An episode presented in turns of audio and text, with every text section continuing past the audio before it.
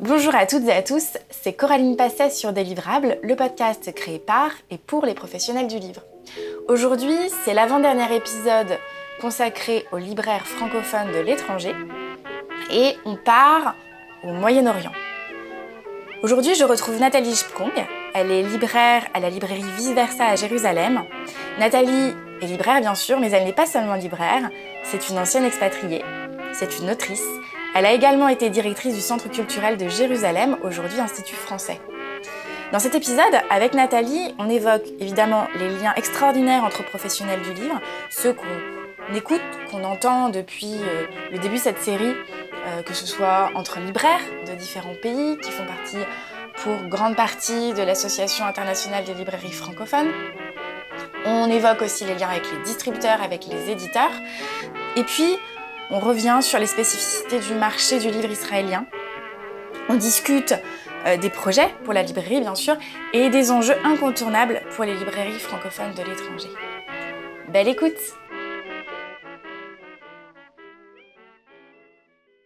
Bonjour Nathalie. Bonjour Coralie. Merci de me rejoindre sur le podcast Délivrable aujourd'hui. Donc, tu as repris la librairie Vice Versa à Jérusalem en 2019 Vice Versa, c'est une librairie généraliste créée en 2000 par trois associés.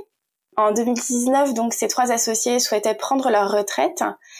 Elle l'avait déjà bien agrandi, ce magasin, il faisait 55 mètres carrés en 2019. Et en décembre 2020, tu as créé, toi, un deuxième étage. Et tu as donc doublé sa superficie. Vice Versa, c'est aujourd'hui 92 mètres carrés. Ça a bien grandi. Et pour commencer, j'aimerais te demander bah, qu'est-ce qui t'a amené à reprendre cette librairie? Bah D'abord, je voudrais te remercier euh, bien sincèrement pour cette invitation. Je trouve que ton podcast est super et que l'initiative euh, de donner la parole à des libraires de l'étranger, euh, c'est vraiment une grande chance pour nous de partager notre expérience. Donc un immense merci, Coraline. Bah avec plaisir. Alors, qu'est-ce qui m'a amené à reprendre cette librairie? J'ai passé une grande partie de ma carrière à l'étranger j'ai dirigé des alliances françaises, des instituts français, j'ai été attachée de coopération éducative. Et ben, c'est d'ailleurs à l'occasion d'une mission à Jérusalem entre 2003 et 2006 que j'ai découvert la librairie Vice Versa. Donc j'ai sympathisé avec les anciennes propriétaires, je ne manquais jamais de me faire conseiller un livre par elles. Et à cette époque, j'ai d'ailleurs, en tant qu'expatriée, complètement cessé d'acheter mes livres en France. Alors elles m'ont fait partager euh, leur passion et leur expertise. Ça a été une très très belle rencontre. Et je fais juste une petite parenthèse. Quand on sait ce que gagne un expat, chacun d'entre eux devrait se faire un devoir d'acheter ses livres dans la librairie française de sa ville de résidence. Bref.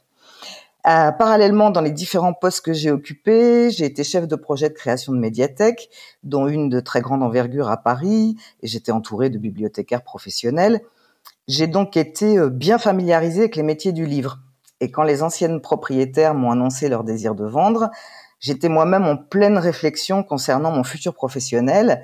La diffusion de la langue et de la culture française euh, restait, demeurait bien sûr au cœur de mes préoccupations, mais j'avais un peu envie de tourner la page du, du réseau culturel français à l'étranger. Alors c'est donc tombé à pic, c'était se présenter à moi une manière de continuer à contribuer à la francophonie, mais en étant entre guillemets euh, ma propre patronne. Alors j'avais réussi à m'acheter un petit deux pièces à Paris. Je l'ai vendu pour acheter la librairie, c'est-à-dire le fonds de commerce sans les murs. C'est ce qu'on peut appeler un grand saut sans filet. Et donc ça fait quatre ans Ça fait quatre ans. Que tu as repris cette librairie. Quel bilan tu dresses aujourd'hui de ces quatre années? Alors 2019, euh, ça a été l'année de la reprise. Alors elle a été euh, riche en projets et en actions euh, menées à terme, mais c'était aussi l'année au cours de laquelle je construisais mon plan d'action pour les années futures. Et puis là, coup de frein brutal, euh, bim, la Covid nous est tombée dessus. Alors il y a beaucoup à dire. D'abord, euh, la différence notoire entre euh, être obligé de fonctionner avec des équipes en place, quand je travaillais pour le réseau culturel français à l'étranger, et cette nouvelle expérience de recruter ses propres employés. Surtout quand on aimerait que ces employés ne soient pas juste des employés, mais des personnes qui partagent réellement une passion pour les livres et pour les gens et un amour du travail bien fait. Euh, alors c'est au cours de cette période euh, compliquée et tourmentée que j'ai eu la chance de rencontrer Isaac. Isaac euh, est un garçon brillant, atypique, profondément humain et extrêmement compétent. Et il est depuis deux ans et demi mon unique collaborateur. Donc cette période néfaste du Covid m'aura au moins permis de trouver vraiment quelqu'un euh, avec qui j'ai bonheur à travailler. Alors ensuite, cette longue période Covid, confinement sur confinement, interdiction de click et parce qu'Israël n'a jamais considéré les librairies comme des commerces essentiels, eh ben ça a dû nous amener à être créatifs. La seule autorisation que nous avions, c'était de livrer les clients qui avaient commandé par téléphone ou par Internet. Et nous avons donc appliqué une solidarité à double entrée. Nous avons livré gratuitement nos clients et nous avons rémunéré sur la trésorerie de la librairie des étudiants qui avaient perdu leur job dans les restaurants ou dans les bars et qui effectuaient les livraisons pour nous. En attendant, euh, pendant ces quatre ans, je tiens à souligner la qualité des rapports de ma librairie avec euh, le CNL, le Centre national du livre, la centrale de l'édition, le BIEF, le Bureau international de l'édition française, l'AILF, l'Association internationale des libraires francophones, et les distributeurs, parce que sans leur aide, nous n'aurions jamais tenu le coup. Donc voici un peu le bilan de ces quatre ans tourmentés. qui est très très riche. tu dis sans l'aide de toutes ces personnes, ça aurait été très compliqué. Est-ce que tu as des, exemples qui te viennent où, vraiment tu as senti euh, une solidarité de l'interprofession? D'abord, le Centre national du livre nous a aidés avec des subventions, des subventions d'urgence, sans lesquelles on n'aurait jamais tenu en termes de trésorerie. Le Bureau international de l'édition française a toujours été proche de nous, euh, même quand c'était pas possible d'organiser des réunions en présentiel, on en organisait par Zoom pour qu'on soit pas seul chacun euh, dans nos confinements respectifs, qu'on puisse continuer à échanger, qu'on puisse partager euh, partager nos difficultés, qu'on essaye de trouver ensemble des solutions. L'Association internationale des libraires francophones, c'est un peu comme une famille. On est nombreuses, euh, je dis nombreuses parce qu'il se trouve que je suis plus en contact avec des femmes, par exemple Isabelle à Londres ou Marilyn au Chili. C'est, c'est vraiment de la solidarité de tous les instants et, et de l'entraide et des conseils pour les celles qui sont plus expérimentées, pour les plus jeunes comme moi. Et il faut bien parler aussi des distributeurs, parce que les distributeurs euh, ont sans sourciller accordé des reports de paiement qui nous ont permis euh, de tenir la tête à peu près hors de l'eau. Comme je disais tout à l'heure, sans leur aide, euh, à tous, on n'aurait pas tenu le coup. Et tu m'apprends hein, que en Israël, la librairie n'a jamais été un commerce essentiel pendant toute cette période Covid. Est-ce que tu peux nous parler de, bah, tes lecteurs, ces personnes aussi qui ont quand même été dans une situation un peu, j'imagine très compliquée alors mes lecteurs, ils sont en grande majorité des franco-israéliens. Euh, nous avons également des Israéliens francophiles, euh, des parents d'élèves arabes du lycée français, quelques expatriés et quelques touristes. Alors en gros, la clientèle, elle se scinde en deux grandes catégories. Ceux qui savent exactement ce qu'ils veulent et qui n'ont pas besoin de notre conseil, et ceux, j'ai presque envie de dire, qui ne lisent que ce que nous leur conseillons et avec lesquels nous avons des discussions passionnantes autour de leur lecture. C'est évidemment cette partie de la clientèle que nous emmenons vers l'inconnu inconnu. Et j'ajouterais aussi un intérêt très soutenu pour la littérature jeunesse, surtout pour les plus petits. Donc c'est toujours un plaisir de conseiller les mamans et les papas et de leur faire découvrir des trésors. Et euh, j'ai un petit rayon qui me tient beaucoup à cœur. C'est un petit rayon qu'on a appelé livre plaisir, livre martyr. Ce sont des livres qui ne sont pas à vendre et avec lesquels nous occupons les plus petits pendant que leurs parents choisissent des livres. Alors à la fin, souvent, au moment difficile, l'enfant ne veut pas partir sans le livre, pas à vendre avec lequel nous avons interagi avec lui. Alors notre cœur saigne et nous lui en faisons cadeau. Bah oui, et puis on en parle un petit peu plus tout à l'heure, mais est-ce que tu peux nous présenter le marché du livre en Israël? Alors, le marché du livre en Israël, Évidemment, Israël, c'est euh, le pays du peuple du livre et des textes sacrés. Donc, euh, sans surprise, euh, le livre est aujourd'hui un bien de consommation courante. Bon, le niveau d'études est élevé, comparable à celui des pays européens. Il y a une forte tradition de lecture et, bon, c'est de ce point de vue-là un peu comparable à ce qui se passe en Europe. le marché est très dynamique, la littérature israélienne s'exporte bien, le marché de la traduction est en plein essor. Mais l'édition israélienne doit faire face à plusieurs enjeux importants afin de maintenir son équilibre parce que il n'y a pas euh, de loi sur le prix fixe du livre comme en France, et euh, le recours systématique aux promotions a renforcé la position de grandes chaînes de librairies au détriment des librairies indépendantes. Alors, euh, je reviens à ce qu'on disait tout à l'heure à propos de la question de la culture. Il y a une différence frappante entre le marché du livre français et le marché du livre israélien, et il tient elle tient, cette différence frappante, à la volonté politique. En France, la culture avec un grand C, ça a un vrai sens. Les gouvernements, de quelque bord qu'ils soient, sont très attachés à la question culturelle. Mais en Israël, malgré un intérêt notoire de la population pour la culture et un vivier d'artistes de tout poil, hein, y compris de très très grands écrivains, il n'y a pas de volonté politique, et là aussi j'ai envie de dire que c'est tout bord confondu, il n'y a pas de volonté de proposer une véritable politique culturelle, financement à l'appui. Alors c'est ce que j'évoquais tout à l'heure, on s'en est particulièrement rendu compte pendant la période Covid. En Israël, les artistes se sont retrouvés dans la dèche la plus totale. Il n'y a pas de statut d'intermittent du spectacle. Nombre d'entre eux ont quitté le pays pour aller s'installer ailleurs et essayer d'y gagner leur vie. Quant aux librairies, évidemment, ne sont pas considérées comme commerce essentiel, aucune aide de l'État. Il y a toujours une case qu'on n'a pas cochée et on n'a jamais reçu d'aide. Et ça, euh, tu penses qu'il y aurait des, des, des solutions pour que ça change? des solutions pour que ça change. Comme tu le sais peut-être, on est appelé aux urnes euh, très souvent en Israël. Hein. On, on, recommence le 1er novembre. Après, on vote chacun en notre âme et conscience pour euh, des partis euh, qui euh, proposent que la culture soit mieux traitée, mais comme de toute façon, au final, ce sont toujours des gouvernements composites et que bon, c'est très compliqué la politique ici, des gouvernements composites. Donc clairement, la culture est pas la priorité. Bon, Israël, c'est un pays particulier, un pays qui est on va dire sous tension. Euh, les priorités des gouvernements, on sait bien, euh, l'armée, euh, la défense nationale, patati patata, ce genre de choses. Donc bon, ils essayent aussi quand même de s'intéresser à l'éducation. Alors peut-être que au final, il reste pas tant d'argent que ça pour la culture. Et pourtant, moi, je connais pas de meilleur biais que la culture pour apaiser les tensions. Et on le voit très très bien euh, dans les programmations culturelles. Je veux pas faire de politique ici, c'est pas l'enjeu. Hein. Mais quand les Israéliens et les Palestiniens décident de monter un festival de oud ensemble, par exemple, bah, euh, tout, le monde s'en sent beaucoup mieux. Voilà. Tu dirais que ça complique tes liens avec les lecteurs ou comme de toute façon c'est comme ça, euh, c'est pas vraiment un sujet en fait? Non, ça complique pas mes liens avec les lecteurs. Ce qui complique mes liens avec les lecteurs, euh, c'est la question euh, des taxes et des coûts. Mes lecteurs, eux, euh, ce sont des passionnés de lecture et là-dessus, rien ne change. Après, c'est sûr que si on avait des aides de l'État et qu'on avait un prix unique du livre avec une TVA non pas à 17% mais à 5,5, bah, j'aurais plus de lecteurs qui seraient contents de dépenser de l'argent dans des livres. Mais bon, et toujours sur la question du marché du livre, euh, tu es autrice, tu es directrice de collection d'une méthode de fleu chez Hachette. Oui. Quel regard tu portes euh, sur, euh, sur la création des ouvrages en Israël? De nombreuses personnes de langue française, y compris d'ailleurs une autrice de méthode de fleu dont on ne citera pas le nom, s'auto-éditent sur place ou via Amazon.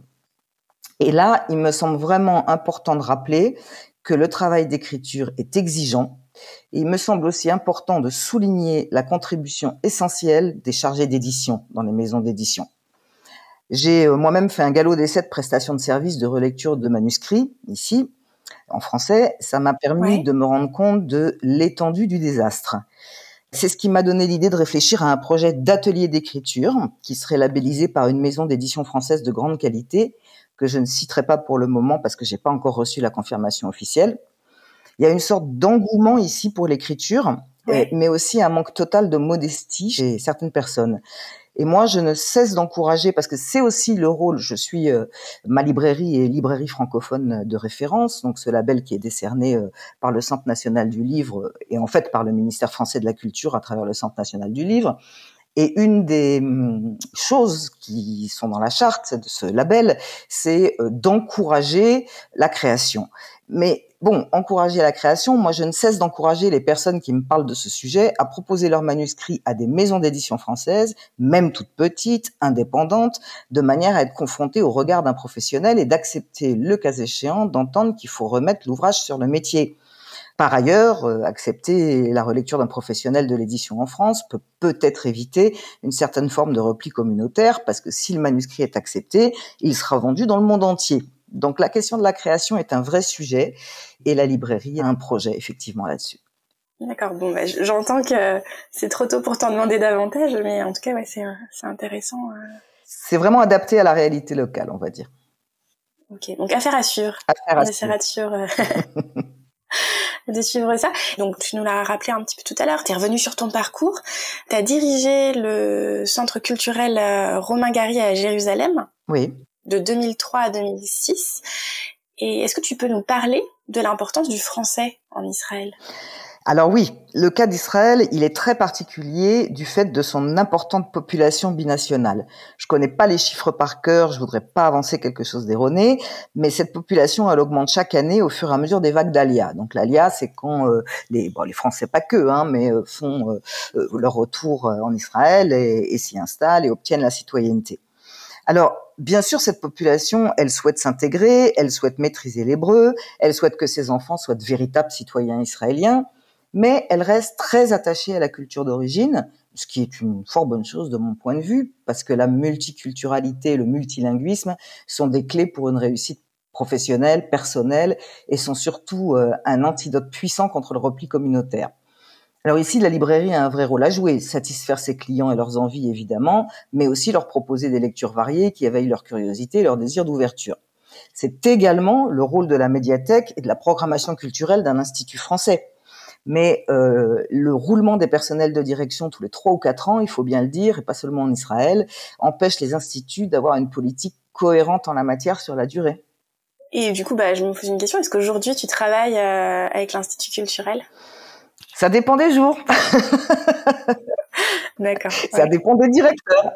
Avec le directeur précédent, euh, j'aurai l'occasion d'en reparler tout à l'heure. On, on, a monté de très très beaux projets. Malheureusement, euh, bon, il est parti euh, il y a un an pour cause de graves maladies. Il n'a pas été remplacé tout de suite. La nouvelle directrice vient d'arriver, elle prend ses marques, donc euh, je, verrai ça ben, quand elle sera un petit peu plus installée et qu'elle qu'elle saura ben, ce qu'elle veut faire exactement et dans quelle mesure elle veut coopérer avec la librairie. Mais oui, bien sûr, du côté de la librairie, surtout en ayant été ancienne directrice du centre culturel, bien sûr, enfin de ce qui s'appelait à l'époque le centre culturel, qui est maintenant un institut, bien sûr qu'il y a de ma part une totale volonté de coopération. Est-ce qu'il y a d'autres points de vente qui proposent des ouvrages euh, en français en Israël Oui, oui. Il y a une librairie à Tel Aviv et il y a euh, des librairies locales euh, qui font. Euh, j'ai parlé des grandes chaînes tout à l'heure, hein, qui font un, petit peu de français. Il y a certaines librairies israéliennes qui font un petit peu de livres français, mais essentiellement du livre d'occasion. Et puis il y a des vendeurs de livres d'occasion. Ça peut paraître pas très important par rapport au, au, nombre de francophones du pays, mais là, il y a quelque chose à souligner d'important la population franco-israélienne, elle est très mobile dans un sens comme dans l'autre, et certains ne résistent donc pas à la tentation de rapporter une valise de livres de France ou de s'en faire livrer par la famille en visite. Alors, on peut évidemment pas leur en vouloir, mais c'est une attitude qui, bien évidemment, nuit au commerce de proximité. Moi, j'ai envie de dire, être binational, c'est une richesse, mais il faut être vigilant. Le monde n'est pas juste un panier dans lequel on se sert là où c'est moins cher. Quand on a décidé euh, d'habiter dans un pays, c'est pour participer à la construction de ce pays. Sinon, qu'est-ce que ça veut dire être citoyen? Quand j'ai été expat, c'est ce que j'ai fait partout où je suis passé. J'ai acheté mes livres dans la librairie française locale. Ça tombe sous le sens. Quand on sait ce que gagne un expat, euh, aller gratter 3 euros euh, et n'acheter ses livres que quand on part en vacances en France, c'est pas une attitude. voilà c'est pas une attitude que je partage et que je l'ai pas partagée en tant qu'expat. voilà. c'est plus facile pour moi d'en parler probablement que d'autres libraires parce que d'autres libraires qui n'ont pas été dans le réseau avant vont évidemment se faire tacler et euh, si quelqu'un les entend, va dire ah oui évidemment l'expat, la vache à lait. Mais moi j'ai été expat avant, donc je me sens vraiment une liberté de ton euh, de dire que avant d'être libraire j'ai été expat et qu'en tant qu'expat je me faisais un devoir de faire fonctionner le petit commerce local. Et tu parlais de mobilité des Français ton travail il s'arrête pas. Alors là, on parle de la librairie, on parle de ta vision aussi euh, du métier de libraire euh, dans un pays euh, non francophone, mais quand même avec une population française. Ton rôle, il s'arrête pas aux quatre murs de la librairie. Tu te déplaces aussi dans le pays. Est-ce que tu peux nous en parler? Avec plaisir. Alors bon, je me déplace. je, me suis je me suis déplacée et je vais recommencer à me déplacer parce que pendant la période Covid, tout ceci a été un peu empêché, évidemment. Alors, encore une fois, on va parler du soutien du Centre national du livre parce que euh, c'est grâce au Centre national du livre et peut-être aussi parce que les, il semblerait bien que les instituts français n'ont plus d'intérêt pour le livre ou peut-être plus les moyens de financer quoi que ce soit. J'ai organisé plusieurs tournées d'auteurs dans tout le pays. J'ai commencé en 2019 avec Marc Roger, lecteur public, pour la sortie de son livre Grégoire et le vieux libraire. On a sillonné le pays, on a présenté son livre à Jérusalem, à la librairie bien sûr, à Tel Aviv, à l'Institut français de Haïfa, à la bibliothèque municipale d'Ashkelon et dans une association francophone d'Ashdod. Alors, forte de ce premier galop d'essai fort réussi, on a poursuivi avec une tournée d'Olivier Truc, Olivier Truc est un auteur de romans policiers qui vit en Suède, mais qui est de langue française et dont le tropisme, c'est la Laponie, la police des reines, pour ceux qui connaissent. Donc, à Jérusalem, cette soirée a été accueillie par le consulat général de France, le consul général de France dans sa résidence, ce qui est aussi une jolie marque de partenariat entre un petit commerce privé et les institutions françaises. Et en février 2020, euh, juste avant la Covid, on a organisé également dans plusieurs villes du pays une tournée de Pierre Assouline pour la sortie de son roman Tu seras un homme, mon fils. Alors, c'est pas la seule raison pour laquelle je me déplace, parce que le fait que je sois également didacticienne de formation et auteur de méthode de FLE me vaut parfois d'être invitée dans des séminaires de professeurs de français et d'avoir le plaisir d'échanger avec eux et d'animer des ateliers de formation. Alors voici une possibilité de diversification de ma librairie en termes de prestations de services, animer des formations pour les instituts, ce qui euh, leur assure une qualité de service et de suivi de leurs enseignants, et surtout, à une époque où il faut absolument faire des économies, un coût bien moins important que le déplacement d'un expert français qui vient faire une conférence magistrale sans rien connaître des réalités du pays dans lequel il intervient. Et mhm. c'est encore un chantier ouvert parce que j'évoquais tout à l'heure euh, le précédent directeur de l'Institut français Romain Gary à Jérusalem euh, qui euh, malheureusement a dû nous quitter pour raison de santé.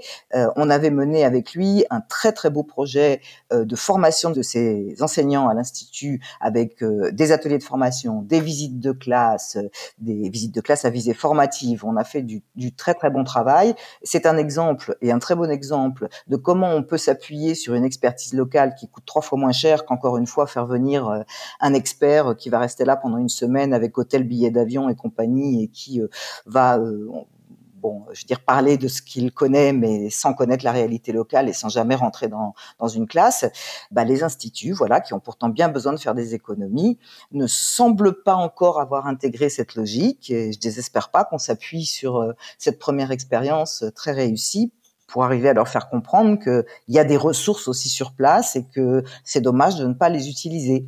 Et puis j'ajouterais euh, dans cette question-là que euh, sans compter qu'à l'heure où on supprime le seul poste d'attaché pour le livre dans le pays, les services concernés pourraient souhaiter s'appuyer sur l'expertise de la librairie pour continuer de s'intéresser aux livres, et ce, encore une fois, à moindre coût. Ouais, pour leur politique d'achat, pour euh, pas seulement pas seulement en termes financiers. L'attaché pour le livre, lui, son travail, c'est de faire circuler euh, de faire circuler la compétence d'un pays à l'autre. Donc, par exemple, euh, de proposer à des maisons d'édition israéliennes de traduire des auteurs français.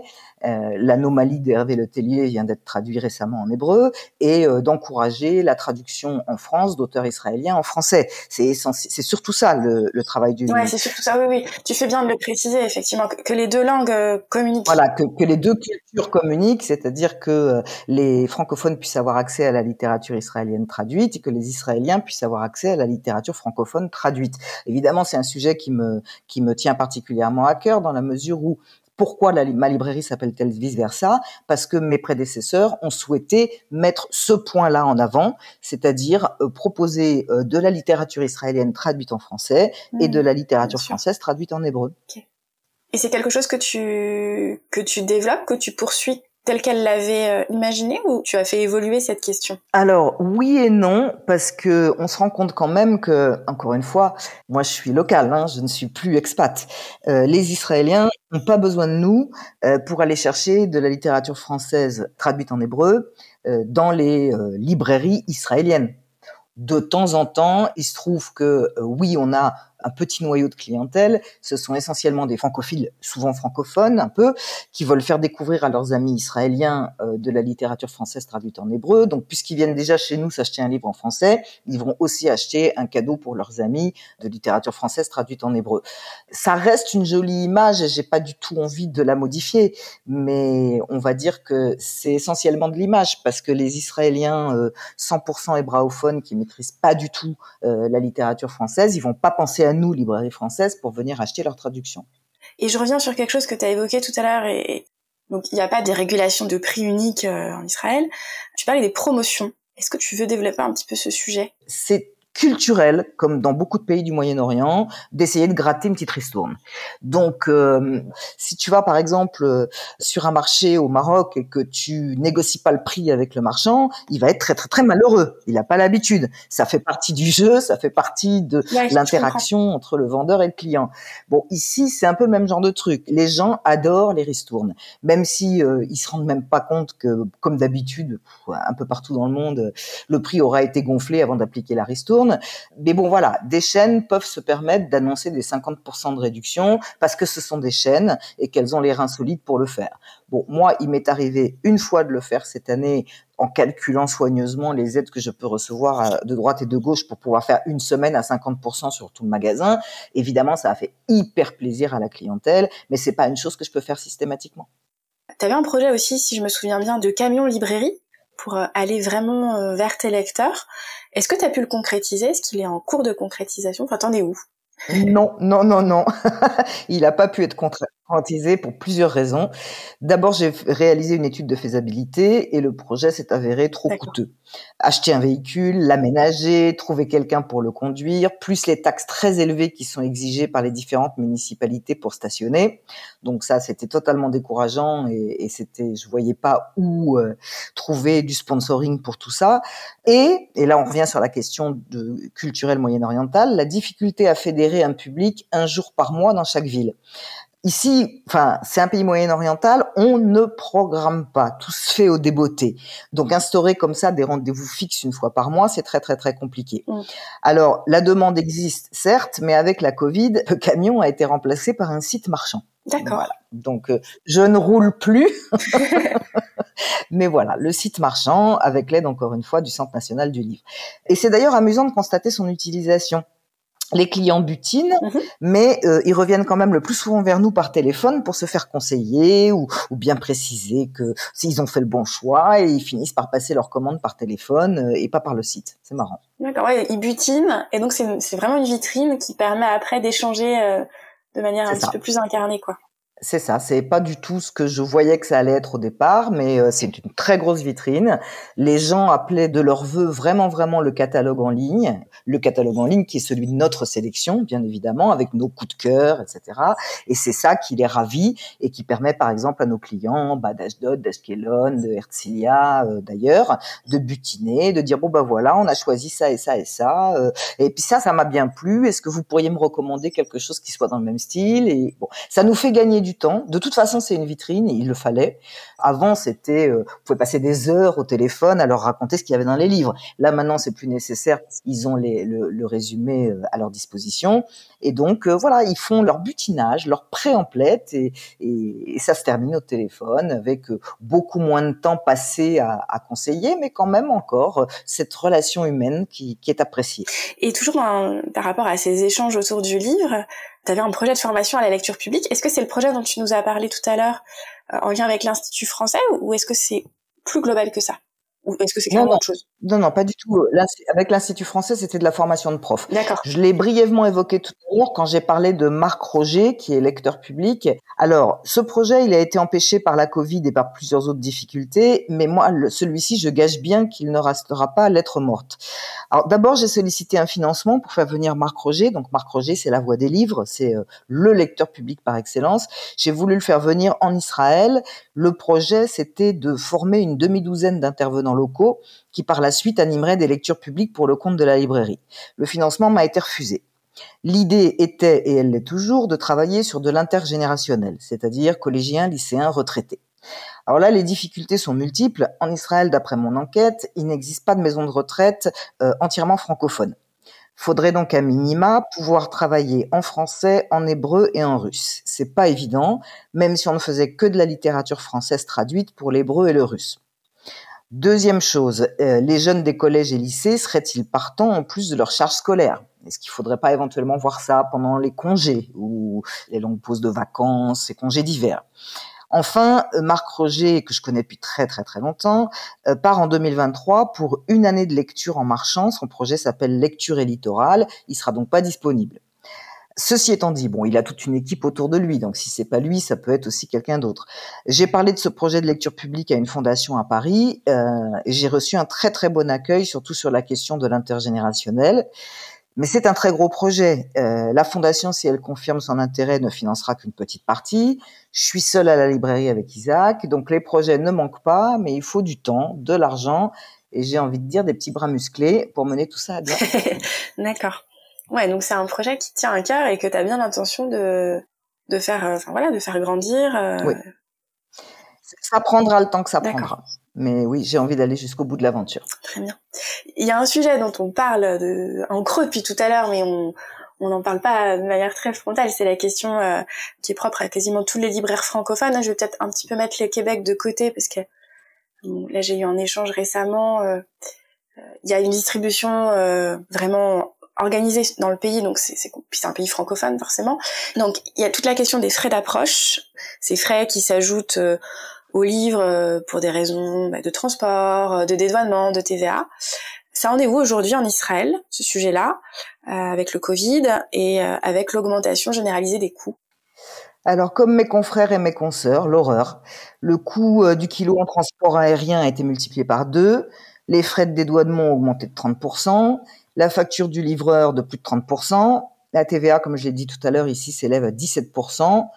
Le coût de la vie en Israël depuis le début de la Covid a été multiplié par deux. Alors là, il y a un message que j'ai vraiment, vraiment, vraiment envie de faire passer. Oui, certains clients se plaignent des prix et nous désertent pour des plateformes en ligne. Alors c'est l'occasion pour moi de revenir sur la question du monde dans lequel on veut vivre. D'abord, je voudrais évidemment souligner que nous avons des clients fidèles qui ont compris la valeur ajoutée d'un commerce de proximité et qu'ils en soient euh, ici remerciés. Il y a plein de bonnes raisons de soutenir les petits commerces dont les librairies font partie. Mais au fond, il y a surtout des valeurs à défendre. Parce qu'acheter dans un petit commerce, c'est acheter le monde qui va avec. En achetant localement, on contribue à faire vivre son quartier, sa ville, son pays. À l'inverse des plateformes en ligne, les petits commerçants ne travaillent pas pour optimiser leurs bénéfices, mais pour satisfaire leurs clients et transmettre un jour peut-être leur petite entreprise. En achetant localement, on favorise les relations humaines. J'ai cité précédemment l'exemple de la double solidarité au moment du Covid, quand les clients ont été livrés gratuitement et que nous avons rémunéré sur la trésorerie de la librairie des étudiants qui avaient perdu leur job. Les petits commerçants sont des passionnés, ils conseillent comme personne. C'est la raison pour laquelle, entre autres, notre petite émission euh, vidéo, euh, le CFR du libraire, euh, est tellement suivie. Tu, nous en, tu nous en dis deux mots, pardon Je me permets. Alors, le CFR du libraire, ça a commencé pratiquement quand j'ai repris la librairie. C'était en studio avec euh, euh, une journaliste de Studio Galita, qui est une radio, euh, une web radio francophone. donc, c'était un rendez-vous hebdomadaire en studio. Pendant le Covid, on l'a continué par Zoom. Voilà, ça, on a fait aussi certaines prises à la librairie. C'était une très très belle expérience. Les émissions duraient environ 7-8 minutes. Et puis, cette web radio a changé sa façon de faire. Ils ne font plus maintenant que de l'extérieur. Ils font plus du tout studio pour des raisons d'audimat. Et euh, ils m'ont donc proposé, parce que les tournages en extérieur, ça prend beaucoup plus de temps que le studio, ils m'ont donc proposé une intervention une fois par mois. Donc euh, moi, je leur ai dit qu'une fois par mois, c'était pas suffisant pour moi et qu'il me fallait ma petite recension euh, hebdomadaire.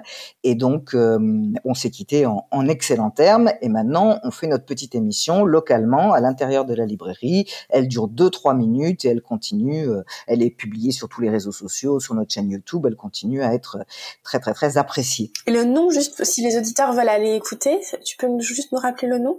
Le Sefer du libraire. Sefer, ça veut dire livre en hébreu, donc c'est un peu l'idée vice-versa, le Sefer du libraire. Pour ça, il suffit d'aller sur la page Facebook de la librairie vice-versa. Elle est publiée, l'émission, toutes les semaines. Ou sur notre euh, chaîne YouTube, dont on trouve le petit bouton en bas de notre site, où là, on peut voir toutes les émissions, y compris des enregistrements d'auteurs qu'on a reçus. Donc, je reviens à mes moutons. Nous sommes une équipe que les clients connaissent et qui connaît bien ses clients. Les bons cadeaux, par exemple, les clients les achètent en librairie et les libraires conseillent avec bonheur les personnes qui viendront chercher leurs cadeaux. Donc, les petits commerçants dont les librairies font partie favorisent le lien social dans les villes.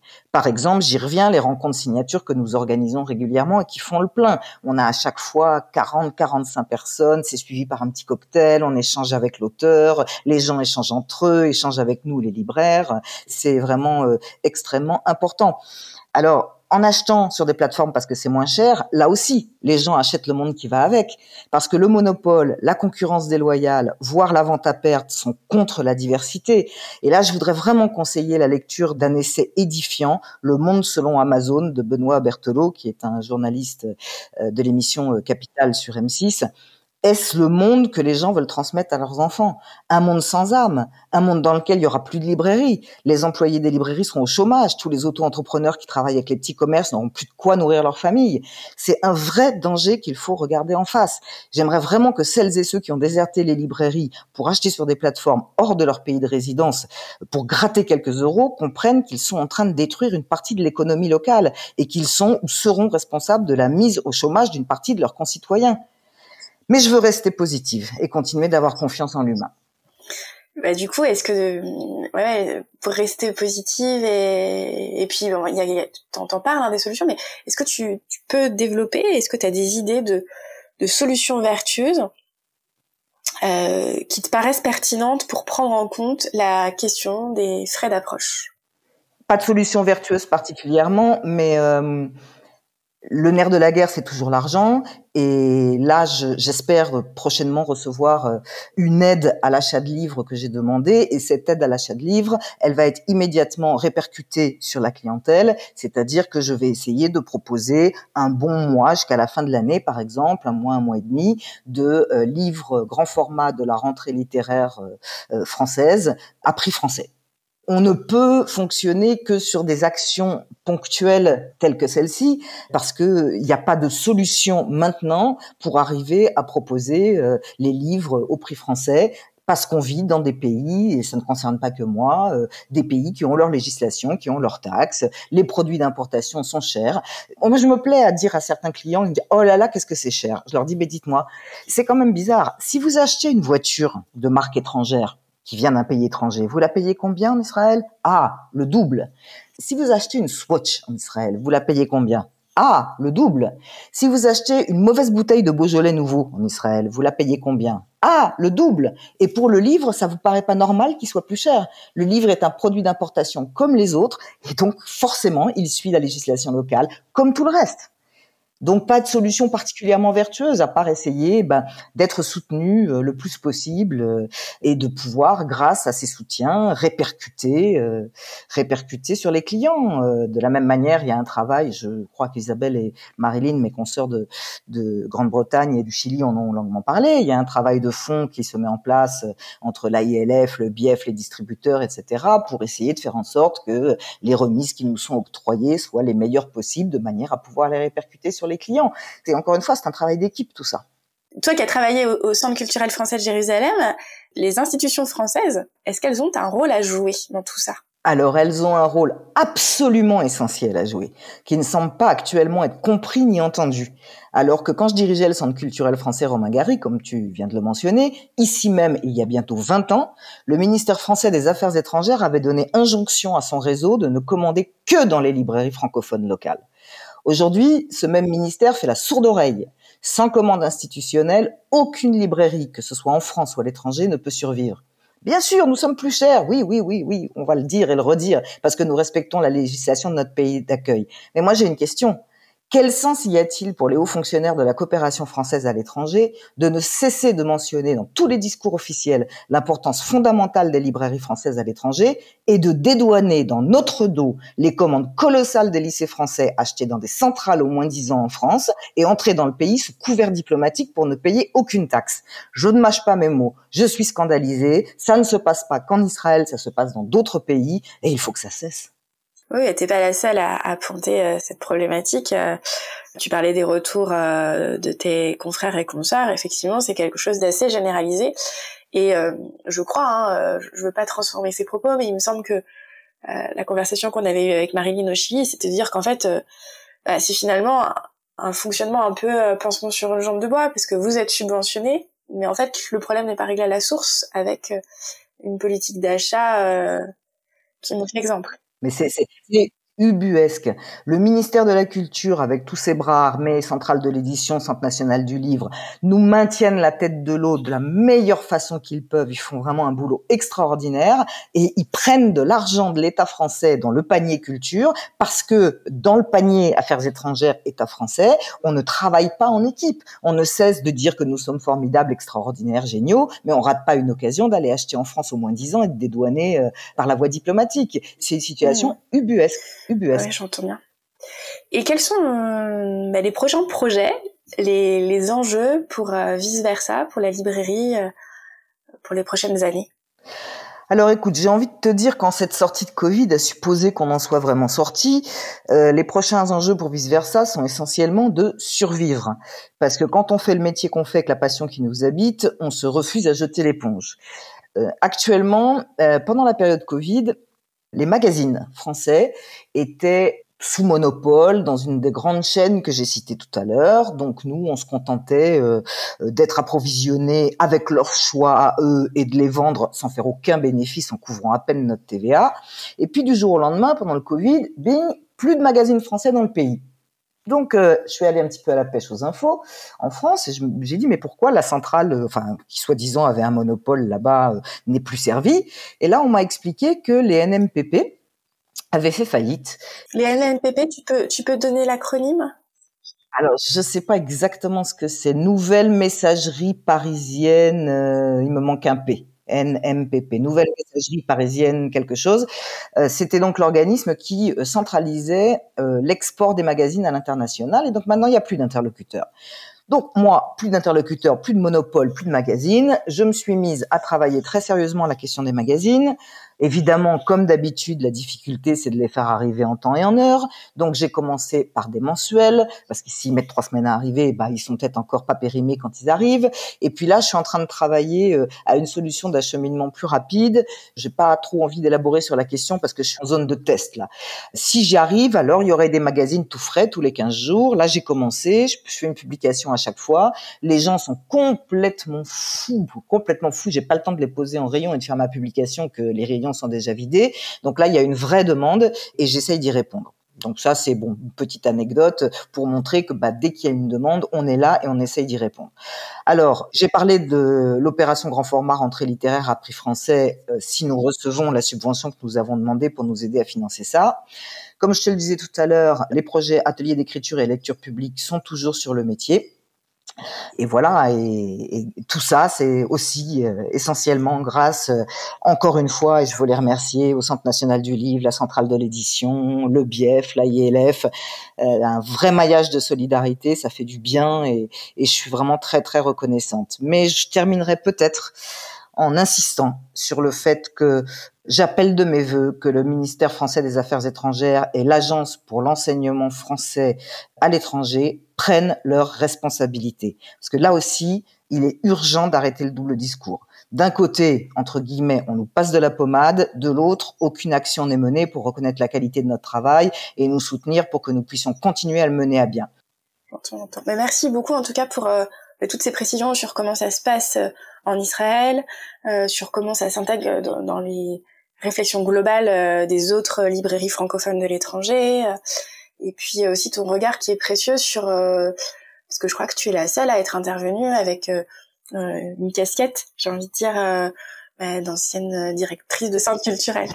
Ça permet encore de, bah, de mieux comprendre les choses, d'ouvrir des perspectives, et puis et puis peut-être de faire aussi un peu euh, avancer les réflexions euh, quand il y a des incohérences parce que J'espère et je pense qu'effectivement, c'est peut-être plus légitime quand c'est quelqu'un qui vient de l'autre milieu et qui est maintenant euh, libraire, c'est peut-être plus légitime de pouvoir reprocher des choses parce que moi j'ai l'historique et l'historique encore une fois, c'est que quand j'étais en poste à Jérusalem entre 2003 et 2006, quelqu'un au ministère des Affaires étrangères avait rédigé ce qu'on appelait à l'époque un télégramme diplomatique, maintenant ça s'appelle une note diplomatique, en donnant injonction au réseau d'acheter dans les librairies francophones. Parce qu'aujourd'hui, on nous dit ah mais on peut pas. Bah ça c'est fait. Ça s'est fait en 2004, si ma mémoire ne me trahit pas.